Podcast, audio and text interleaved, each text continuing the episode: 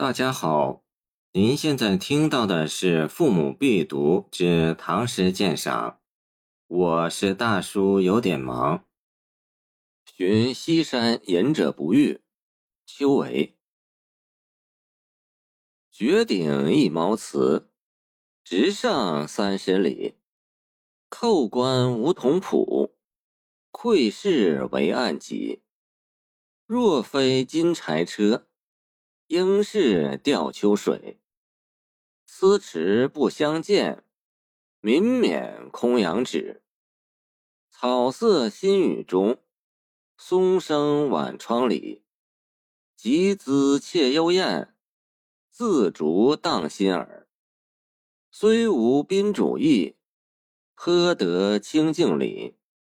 兴尽方下山，何必待之子？邱维是盛唐山水田园诗派诗人，其传世作品不多，但本诗却广为流传，在于他写隐逸之情时另辟蹊径，别有一番味道。这首隐逸诗写寻访隐居高人，期遇而未遇，然并无不遇之失落怅愁，反而由此荡开。写信隐者的情趣和胸怀，兴致未减半分，在清幽山景之中悟得禅趣，得兴而归。这种借不遇来表现隐逸情怀的构思颇为新奇，亦是此诗历来被称道之处。开首两句写隐者居深山绝顶之上的一茅茨之中，绝顶与直上三十里。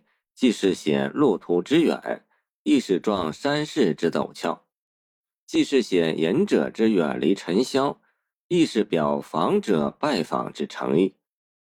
这番铺垫也让读者对作者苦心拜访的高人隐士充满了期待之情。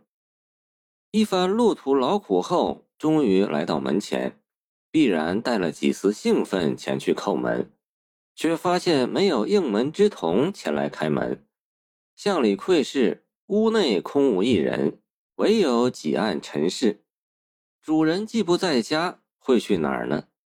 若不是乘着柴车出游，想必便是在秋水边垂钓去了吧。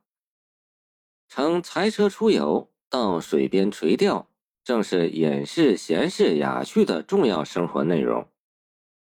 陶渊明《归去来兮辞》中便有“或命金车，或到孤舟”二句，写自己归隐田园后的生活。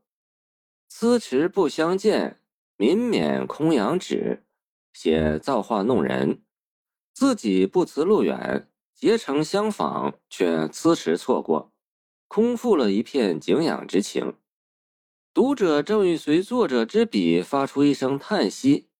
然接下来却是一片清新幽静的美景跳入眼帘，空山新雨，青青草色如洗，薄暮之中，松涛阵阵入耳。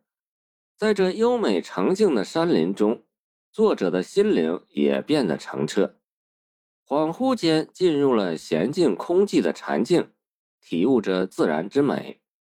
尘世中一切烦扰都被隔绝于此。何必执着于欲？何不随遇而安？拜访隐者的目的，就是放下尘世喧嚣劳累的一种精神诉求，就是在寻求清明淡然的心境。虽没能亲见隐者，却在这自然山水之中领略到了隐逸的情趣。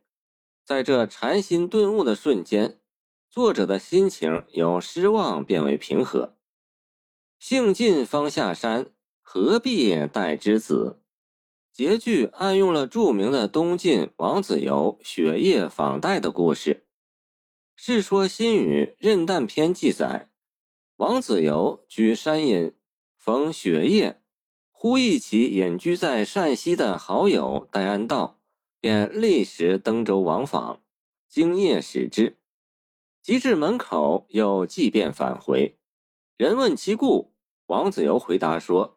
吾本乘兴而行，兴尽而返，何必见待？这段被人津津乐道的故事，将魏晋名士那种率性而为、追求自由的超凡脱俗表现得淋漓尽致。